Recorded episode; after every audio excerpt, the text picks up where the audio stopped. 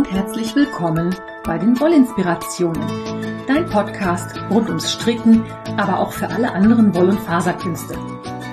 Ich bin Kaya vom Lana Filia Wollshop und ich freue mich sehr, dass du heute dabei bist.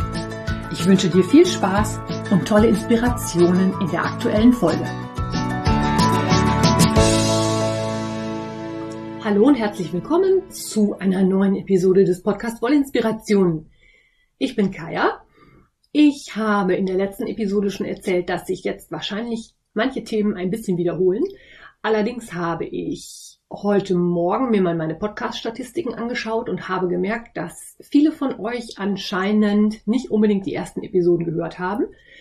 Und deswegen habe ich mir überlegt, dass ich heute einfach nochmal eine Episode mache und mich ein bisschen genauer vorstelle, was ich mache, wieso ich das mache, was mich antreibt und ja, einfach so ein Wieso, weshalb, warum. Wie schon gesagt, ich heiße Kaya. Das ist ein Spitzname aus meiner Kindheit. Eigentlich heiße ich Claudia. Ich reagiere aber auch auf Kaya. Auf das sogar meistens noch besser als auf Claudia, weil es ein bisschen individueller ist. Ich habe einen Online-Wollshop, in dem du wunderschöne handgefärbte Garne hauptsächlich aus Übersee bekommst. Dazu bin ich gekommen, eigentlich so ein bisschen wie ja die sprichwörtliche Jungfrau zum Kind. Ich habe nämlich meine kleine Schwester beerbt. Wenn du schon länger in der Strickszene unterwegs bist, dann kennst du vielleicht noch Julis Wollshop. Das ist der Vorgängershop von Lana Filia. Und zwar war das halt von meiner Schwester, die die Idee hatte, handgefärbte Garne hier in Deutschland anzubieten. Das hat meine Schwester ein paar Jährchen gemacht. Dann ist es allerdings so gewesen, dass sie zum einen noch einen anderen Job hat und zum anderen ein Baby bekommen hat und wollte den Job dann abgeben. Ich war zur gleichen Zeit, ja, so ein bisschen im leeren Raum und habe mir überlegt, was mache ich hier eigentlich? Will ich das, was ich bis dahin 20 Jahre gemacht habe, weitere 20 Jahre machen? Und dann haben wir uns mal zusammengesetzt und in irgendeinem Nebensatz sagte meine Schwester dann, ja, du kannst auch den Wollshop haben. Da habe ich dann ein bisschen drüber nachgedacht und ich fand die Idee einfach mega spannend. Stricken zieht sich wie so ein kleiner roter Faden quer durch mein ganzes Leben. Bei uns zu Hause wurde schon immer gehandarbeitet, also gestrickt, genäht, wie auch immer. Und ich fand damals, als meine Schwester mit der Idee in einem Familienkreis rauskam, dass sie das machen will, fand ich die Idee schon super. Und da lag es dann einfach nahe, dass ich von meiner Schwester dann 2017 den Wollshop übernommen habe. Heißt so viel wie, ich habe ihr Lager gekauft und meinen eigenen Shop und mein eigenes Label hochgezogen. Der Name Lanaphilia setzt sich zusammen aus zwei Worten. Und zwar ist es so ein bisschen eine Wortschöpfung, die schon wesentlich älter ist als der Shop. Ich bin schon ganz, ganz lange als Lana Filia auch im Internet unterwegs. Das hat sich ergeben, als ich vor einigen Jahren mein aller, aller, aller, allererstes Design gemacht habe. Das ist der Miss Jules Scarf. Das ist ein Schal mit so einem, ähm, wie nennt man das?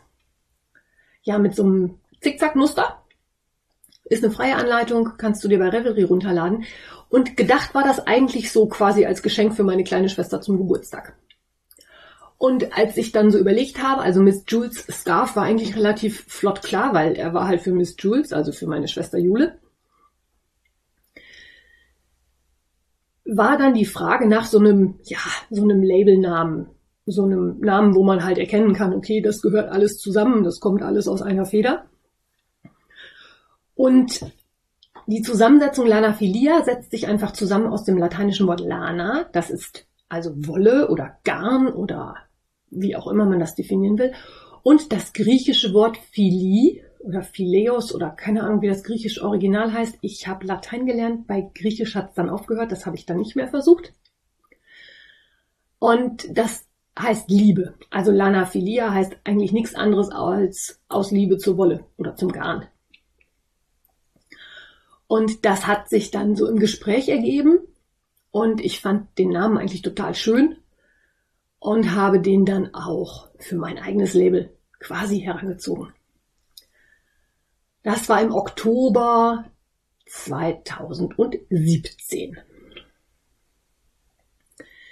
Im Dezember 2018 habe ich dann mit diesem Podcast begonnen. Das heißt, es sind jetzt echt fast schon drei Jahre und wir befinden uns in Episode 112. Das heißt, ich habe mich 112 Mal irgendwo irgendwie in der Woche hingesetzt und so Pi mal Auge eine halbe Stunde Podcast für dich aufgenommen. Großartig. Das macht so viel Spaß. Es gibt ganz viele Faktoren, die für mich in dieses ganze Podcast-Universum reinspielen. Also das erste ist einfach, ich selber bin begeisterte Podcast-Hörerin, genauso wie Podcast-Produzentin. Es macht halt unheimlich viel Spaß. Ich habe als Kind schon unendliche Mengen an Hörspielen verschlungen.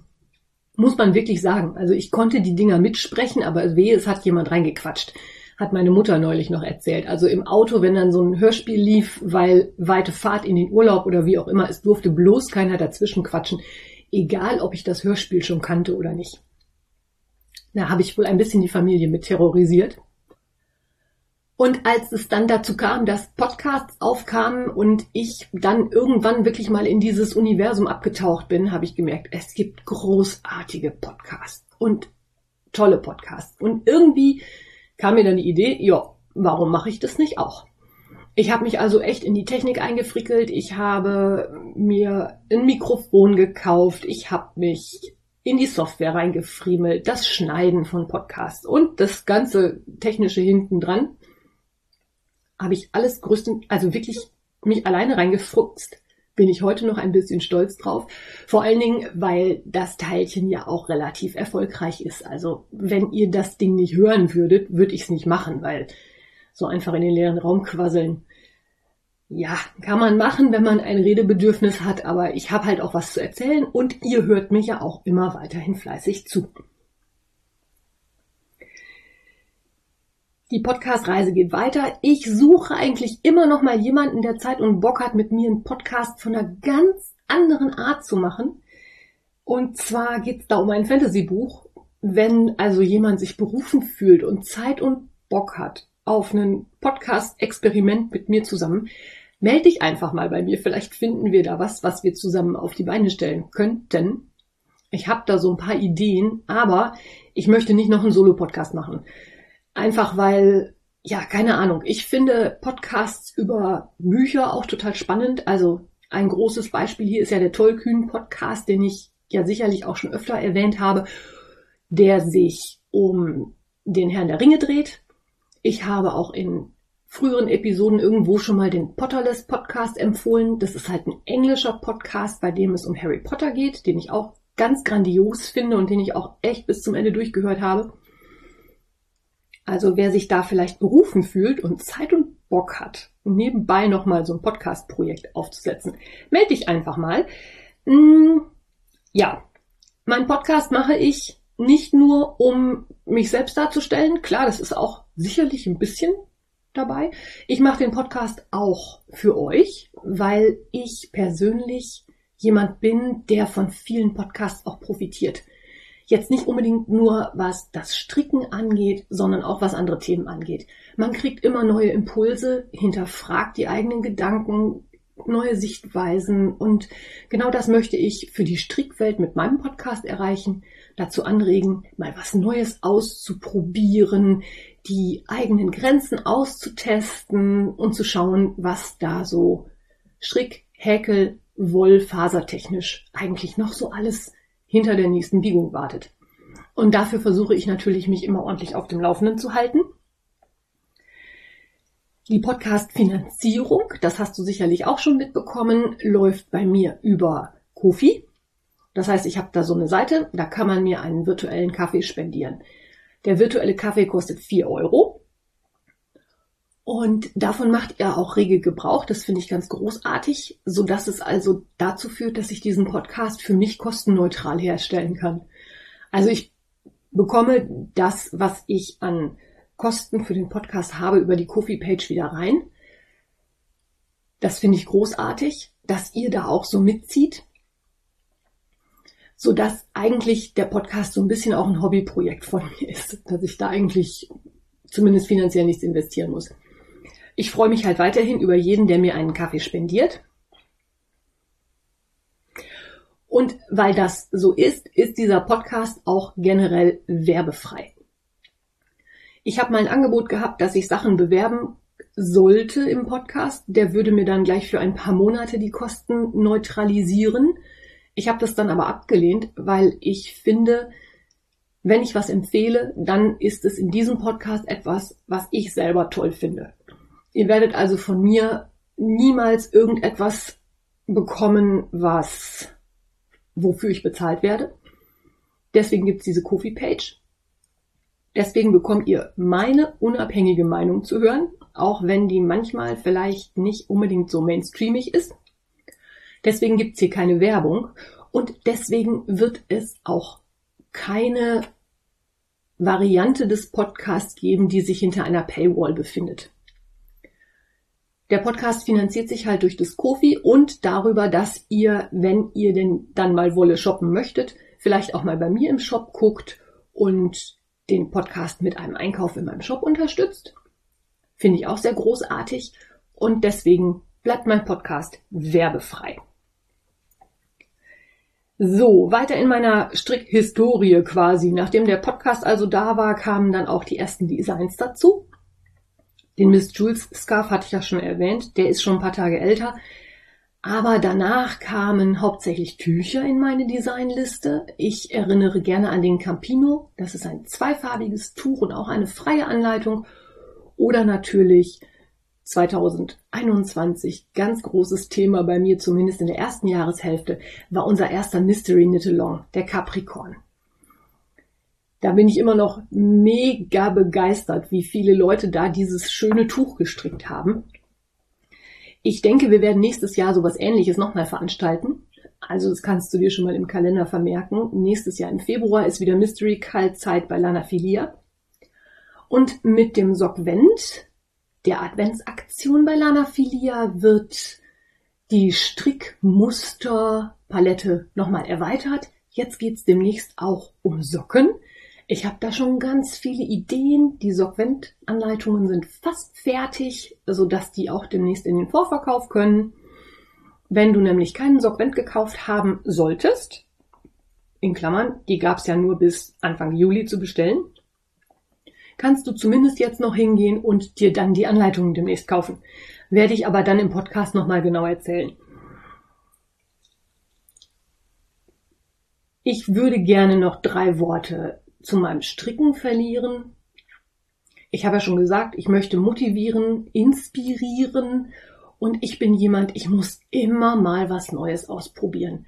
Wenn ich die gleiche Sache fünfmal gemacht habe, ist das für mich so, so eine Sache, ja, kann ich, weiß ich, kenne ich, ist okay, Haken dran, nächstes.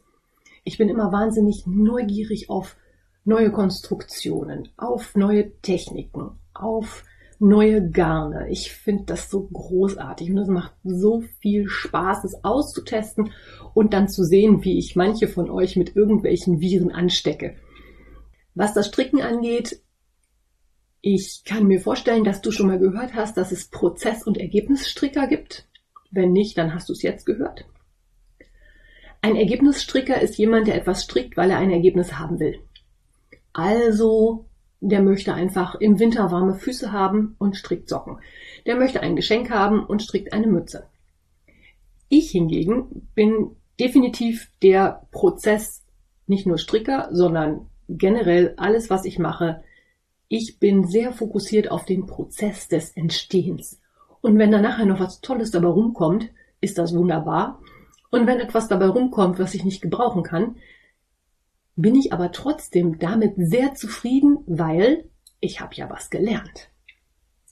Also mir geht's wirklich ums Lernen, ums Ausprobieren, um alle diese tollen Dinge, die es im riesengroßen World Wide Web faserstricktechnisch zu entdecken geht. Klammer auf, das geht mir auch bei allen anderen Hobbys so. Ich muss immer mal was Neues ausprobieren. Klammer zu. Meine Strickgeschichte hat sich wahnsinnig verändert, nachdem es Revelry gab. Revelry kennst du sicherlich. oder hast zumindest schon mal davon gehört. Das ist eine Social-Media-Plattform, die kommt aus den USA und ist wirklich fokussiert auf Stricken, Spinnen, Färben, Weben, Häkeln. Diese ganzen Fasergeschichten. Revelry gibt es, jetzt lass mich überlegen, ich glaube seit 2006 oder 7, jedenfalls irgendwie sowas. Ist natürlich eine englische Plattform, deswegen tun sich manche von euch leider, leider, leider sehr, sehr schwer damit. Ich bin ein riesiger Freund von Revelry, weil es dort so unendlich viele Mengen an Dingen zu entdecken gibt. Wenn du dich mit Revelry nicht auskennen solltest, empfehle ich dir an dieser Stelle mal die Podcast-Episoden, die mit Revelry 101 beschriftet sind. Ich glaube, es gibt drei oder vier Teile. Da habe ich mich mal hingesetzt und ein bisschen erzählt, was man bei Revelry machen kann, wie man das machen kann, wie das Ganze funktioniert, wie man an Informationen kommen kann oder auch wie man die Datenbanken, die bei Revelry wunderbar gepflegt sind, super nutzen kann. Ich finde bei Revelry mit unter anderem die tollste Funktion ist wirklich die, dass man eine Anleitung hat und schauen kann, wer hat dieses Projekt gestrickt, wie sieht's aus, hat derjenige Probleme gehabt, welches Garn hat er verwendet, wie viel von dem Garn hat er verwendet, stimmt die Angabe von dem Designer, dass man für diesen Pullover 1600 Meter in der und der Größe braucht, stimmt die Angabe oder kommt man vielleicht auch mit ein bisschen weniger hin, weil ich da gerade so ein Garn habe, von dem ich halt nicht 1600, sondern nur 1500 Meter habe? Großartig. Großartigstens. Dazu kommt, dass es bei Revelry Gruppen gibt, in denen man sich auch auf Deutsch austauschen kann. Und es gibt eine sehr rege und aktive Gruppe natürlich auch zu Lana Filia. Da informiere ich dich immer, was es aktuell aus dem Shop Neues gibt, was für Anleitungen modern äh, gerade groß im Kommen sind, was für Aktionen anstehen. Wir haben da auch immer so eine Quartalsaktion, das heißt, wir konzentrieren uns ein Quartal lang auf ein bestimmtes Thema und stricken gemeinsam dazu. Im Oktober geht es zum Beispiel dann um Patentstricken da auch gerade um dieses zweifarbige Patent, das ist ja eine relativ neue Technik in der Strickerwelt, die einfach nur wunderschöne Ergebnisse bringt. Wenn du Zeit und Lust hast, kannst du dich da jederzeit gerne anschließen. Das ist Revelry. Dann möchte ich gerne noch ein Wort dazu verlieren, dass ich persönlich in meiner Vergangenheit mit psychischen Erkrankungen sehr zu kämpfen hatte. Das heißt, ich hatte wirklich Depressionen. Ich hoffe, dass sie nie wieder kommen. Ich habe dazu auch eine Episode gemacht. Die verlinke ich dir auch nochmal in den Show Notes. Wenn dich das Thema interessiert und du zu Stricken oder Handarbeiten und Depressionen ein bisschen was von mir hören magst, lege ich dir diese Folge sehr herzlich ans Herz. Und ein weiteres großes oder größeres Thema im Podcast ist auch der Jakobsweg. Ich bin vor einigen Jahren den Jakobsweg von Pamplona aus bis nach Santiago de Compostela gegangen. Das sind so roundabout 650 Kilometer zu Fuß gewesen. Ich habe dann mal angefangen, das alles zu erzählen. Ist im Moment ein bisschen in Vergessenheit geraten, kommt aber jetzt vielleicht wieder. Ich kann es nicht versprechen. Es hängt auch immer ein bisschen davon ab, wie ich so zurecht bin, ob ich Zeit und vor allen Dingen auch ja die Gefühlslage habe, mich mit diesen tollen Ergebnissen auseinanderzusetzen. Das ist ein wirklich großartiges Erlebnis gewesen und ich plane auch schon seit mehreren Jahren den Jakobsweg 2. Da hat mir jetzt natürlich Corona ein bisschen so einen Strich durch die Rechnung gemacht. Ich sag mal, da muss ich die Lage erst ein bisschen beruhigen, bevor ich wieder mich auf größere Reisen wage. Ein weiteres Thema, was mir megamäßig am Herzen liegt und was leider Gottes nicht so oft genutzt wird, wie ich es gerne hätte, ist die Beratung bei euch.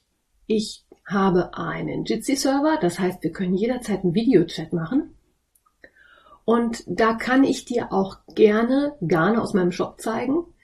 Die kann ich dir auch gerne zusammen zeigen. Also wenn du sagst, ich weiß nicht, ob Farbe A mit Farbe B zusammen für das und das Projekt funktioniert, kann man das mega schön mal nebeneinander legen. Du kannst mich fragen, du kannst dich einfach nur mit mir unterhalten. Wir können das jederzeit gerne machen.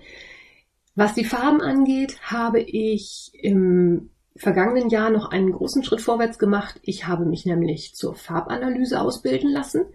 Das heißt, ich kann inzwischen auch analysieren, wem welche Farben gut zu Gesicht stehen. Und das ist ein Thema, was mir auch megamäßig Spaß macht. Also ich finde es manchmal total toll, welche Kombinationen man wie zusammen auswählen kann, welche Farben jemandem gut stehen oder wie die Farben auch zusammenwirken. Ist großartig und passt auch irgendwie zu diesem ganzen Strickthema, denn ich weiß nicht, wie oft mir jemand schon gegenübergestanden hat, sich einen Strang Wolle an den Hals gehalten hat und gesagt hat, steht mir das? Und alleine, um da ein bisschen mehr Sicherheit zu bekommen, hat mir die Farbanalyse sehr geholfen. Auf meinem vorhin erwähnten Jitsi-Server haben wir auch einen recht rege genutzten Stricktreff. Da treffen sich dreimal die Woche Strickverrückte zum Online-Zusammenstricken und Schwatzen. Ich persönlich bin da in letzter Zeit nicht besonders viel gewesen. Am Anfang der Corona-Zeit, als ich das eingeführt habe, bin ich auf fast jedem Stricktreffen gewesen und habe dann im Laufe der Zeit zwei Dinge festgestellt. Zum einen, es tut mir nicht gut, so viel Videochat zu machen mit so vielen Leuten. Das ist für mich mega anstrengend. Ähm, ja, nicht nur zum einen, sondern das ist eigentlich der Punkt. Deswegen halte ich mich da im Moment ein bisschen zurück. Ich habe immer ein bisschen ein kleines schlechtes Gewissen, dass mein Stricktreffen quasi ohne mich stattfindet. Aber es tut mir einfach nicht gut. Und ähm, ich weiß nicht, ob du das kennst. Es gibt Leute, die kommen mit diesem Online gut zurecht. Es gibt andere, die können das nicht so gut. Ich gehöre anscheinend zur letzten Gruppe. Was aber überhaupt nichts macht, generell treffe ich mich gerne mit Leuten im Chat oder im Videochat, aber dann nicht mit so vielen. Aber ja, ne? ist einfach so. Ja, das erstmal so kurz über mich, damit du einfach mal weißt, mit wem du es hier zu tun hast. Ich habe noch zwei, nein, drei Nachträge zur Episode von letzter Woche. Du erinnerst dich wahrscheinlich, da ging es um Knöpfe. Das erste, was ich erwähnen möchte, ist, das allererste Feedback kam wie so häufig von meiner Mama. Da kam nämlich, man kann Knöpfe auch mit Stoffen beziehen. Ja, kann man. Ist sicherlich eine tolle Idee, aber ich bin ja kein Näher, ich bin ja Stricker. Deswegen kannte ich das überhaupt nicht. Ich finde die Idee spannend, weil dann kannst du dir natürlich genauso wie mit den Posamentenknöpfen einen Knopf genauso machen, wie du den gerne haben möchtest oder halt passend zu dem, was du genäht oder gestrickt hast.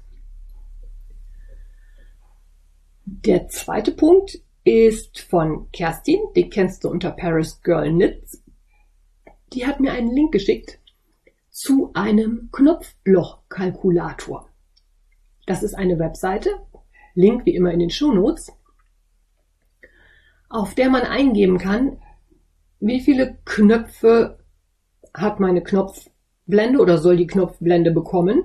Wie viele, wie viel Abstand ist zwischen den Knöpfen? Wie viel Abstand habe ich nach oben? Wie viel nach unten? Wie groß ist mein Knopfloch? Und der rechnet dir dann aus, wie viele Maschen da verteilt werden müssen. Ich habe das für meinen Eltern mal ausprobiert. Das hat hervorragend geklappt. Und die Seite habe ich mir jetzt gut abgespeichert, weil ich finde die Rechnerei um die Knöpfe immer ein bisschen nervig. Man muss ja schauen, dass man die Knöpfe in einem gleichmäßigen Abstand hat. Das möchte zumindest mein ästhetisches Empfinden, dass das schön gleichmäßig ist. Und um das hinzubekommen, ist halt im Normalfall sehr viel Rechnerei nötig. Ich bin dann auch schon mal hingegangen, habe nochmal jemanden gefragt, habe gesagt, kannst du mal gerade mitgucken, dass ich mich jetzt nicht hier völlig verkalkuliere oder in irgendwelchen Sachen verrenne, die nicht wirklich stimmen. Und mit dem Knopflochkalkulator bist du da echt auf der sicheren Seite. Ist eine sehr coole Seite. Wie gesagt, Link in den Shownotes. Ich empfehle das wirklich abzuspeichern, damit man es nämlich nicht vergisst und wenn man das nächste Mal Knöpfe annähen möchte oder Knopflochblenden stricken möchte, damit man das dann wiederfindet.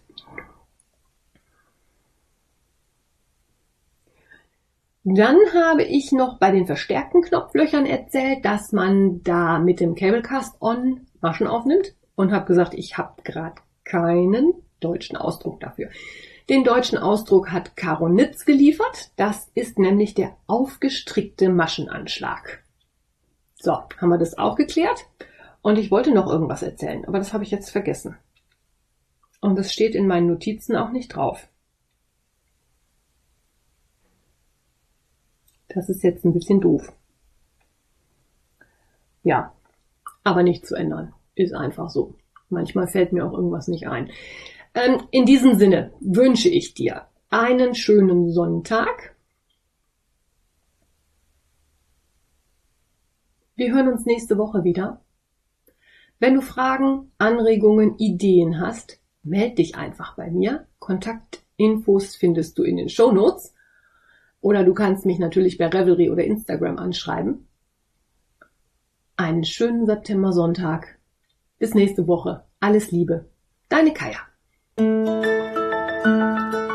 Wenn dir mein Podcast gefällt, freue ich mich, wenn du ihn weiterempfiehlst oder bewertest.